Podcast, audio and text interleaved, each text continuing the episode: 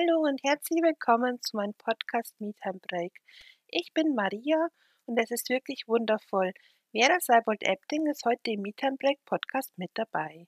Liebe Vera, herzlich willkommen und einfach so schön, dass du hier bist. Ja, hallo liebe Maria.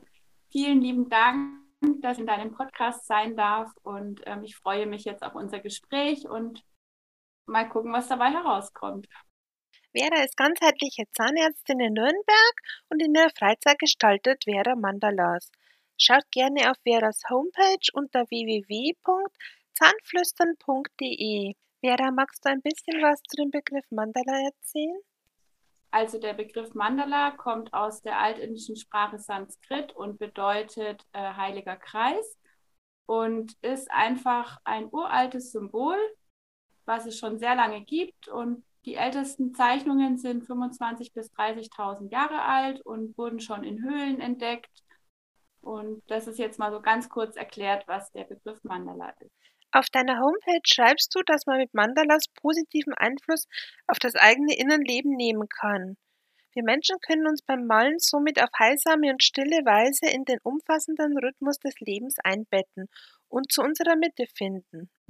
Ja, weil also jeder, der der das schon mal gemacht hat, der wird das wahrscheinlich selber gemerkt haben, wenn er angefangen hat zu malen, dass er am Anfang vielleicht noch ein bisschen unkonzentriert war und dann während des Malens immer mehr gemerkt hat, wie er zu sich kommt, wie er zur Ruhe kommt und auch quasi wie in so einem Kreis, dass man in die Mitte findet.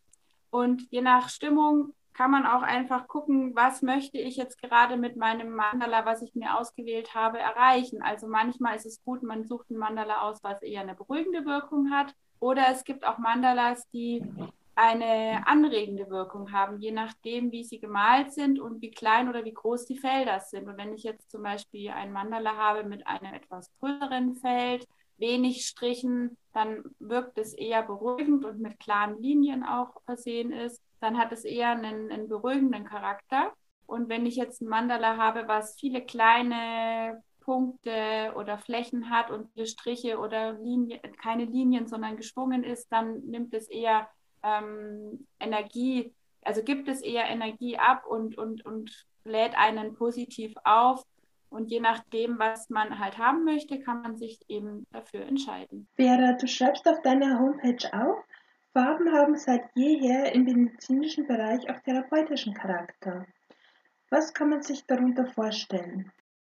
Ja, weil genauso wie du dir intuitiv dein Mandala aussuchen kannst, kannst du auch intuitiv nach der Farbe äh, greifen. Also wenn du einen schönen Malkasten vor dir liegen hast, ähm, kannst du wirklich ganz intuitiv über diesen Malkasten gehen und gucken, welche Farbe spricht mich jetzt gerade an und dann auch intuitiv dasjenige Feld aussuchen und da dann eben malen. Und du merkst einfach, dass auch Farben durch ihre Wellen, die sie ja ausstrahlen, die haben einfach eine gewisse Information und diese Information macht was mit dir. Und es gibt ja auch die, ähm, die Chakren im Körper, die ja auch einer Farbe zugeordnet sind und dadurch kannst du auch da wiederum positiv Einfluss nehmen mit der jeweiligen Farbe.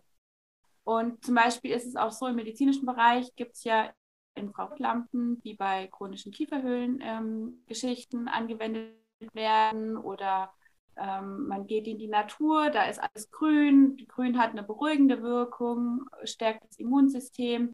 Also das hat alles seine Information. Und wenn man zum Beispiel sich die Farbe Blau aussucht, dann hat es eher was, auch was Beruhigendes und Angstlösendes.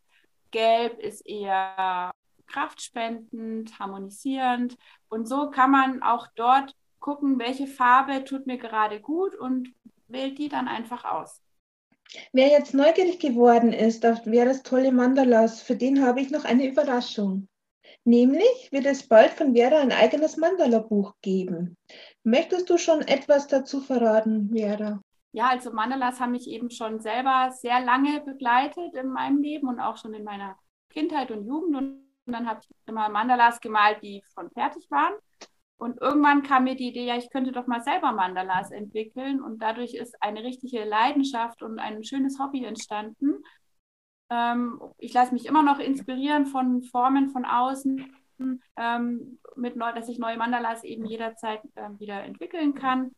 Und so habe ich irgendwann gedacht, Mensch, ich könnte doch eigentlich mal ein Buch machen, nur mit Malas und auch dann ein paar Fragen, die man sich immer dazu stellen kann oder mit, dass man sich mit Themen beschäftigt, dass man das wie so eine Art Arbeitsbuch gestaltet ähm, und hat dann immer mehr Gestalt angenommen und immer mehr ist es aus meinem Gedanken nicht mehr verschwunden. Und irgendwann habe ich gesagt, oh, ich bring, muss es jetzt aufs Papier bringen und habe es tatsächlich jetzt in den letzten Wochen geschafft, mich hinzusetzen, das fertig zu machen und umzusetzen, weil ich merke einfach in, in meinem Umfeld oder auch allgemein gerade die jetzige Zeit, die ist einfach prädestiniert dafür, dass man sich auf sich selber konzentriert und fokussiert und guckt, wo sind meine Themen, was kann ich eventuell tun, dass es mir besser geht, wo habe ich noch Themen, die vielleicht löst werden möchten. Jetzt kommt der Winter, der Herbst, es wird früh dunkel. Man will irgendwas haben, was man zu Hause machen kann, wo man sich ähm, mit sich selber gut beschäftigt. Also es soll ja eine Wohltat sein, es soll ja ein Seelenbalsam werden sozusagen. Und ähm, so kam die Geschichte oder die Idee, dass ich eben gesagt habe, ich muss jetzt unbedingt mal dieses Buch rausbringen. Ich habe ja das Riesenglück und durfte zum Beispiel schon den Entwurf vom Cover sehen und es wird wirklich toll werden. Da darf man drauf gespannt sein. Zuletzt habe ich noch eine Frage an dich. Wenn du dir etwas wünschen dürftest, was wäre das? Ja, über diese Frage habe ich ehrlich gesagt sehr lange nachgedacht. Und ähm, ich bin eigentlich zu dem Entschluss gekommen, dass ich mir fast nichts wünsche, weil wünschen ist für mich immer so ein Zeichen davon, dass ich irgendetwas vermisse oder dass ich irgendetwas nicht so haben möchte, wie es gerade ist. Und das habe ich meistens nicht, sage ich mal. Also manchmal schon natürlich, aber ganz, ganz wenig. Und deswegen bin ich von diesen Wünschen weggekommen, weil wenn jemand etwas wünscht, in meinen Augen, dann lehnt er den jetzigen Moment immer ein bisschen ab oder ist nicht ganz im Einklang mit dem, was gerade ist. Und ich habe einfach gemerkt, dass es mir am besten geht, wenn ich im Einklang bin mit dem, was ist. Und dann habe ich aufgehört zu wünschen. Habe ich so noch nie gehört, aber finde ich sehr, sehr spannend und lädt auch mal dazu ein, ja, darüber nachzudenken. Also finde ich einen sehr, sehr guten Impuls. Dankeschön dafür. Gibt es vielleicht auch etwas, was schön wäre, wenn das nicht mehr geben würde? Ja, das geht ja in die ähnliche Richtung wie es wünschen. Und ja, natürlich würde ich mich freuen, wenn es einfach weniger Krieg auf der Erde gibt, weniger Hass und weniger Armut und weniger Verzweiflung. Ähm, sowas würde ich mich natürlich, würde ich mir natürlich wünschen, wenn es das weniger gibt. Und wenn einfach immer mehr Menschen in ihren Frieden kommen und dadurch auch die Harmonie einfach zunimmt zwischen den Menschen. Das, das, ja. Wir sind jetzt schon fast am Ende des Interviews angekommen. Gibt es denn noch etwas, was du gerne den Hörerinnen und Hörern sagen möchtest? Ja, ich, dass man wirklich gucken soll, was ist meine Absicht hier zu sein.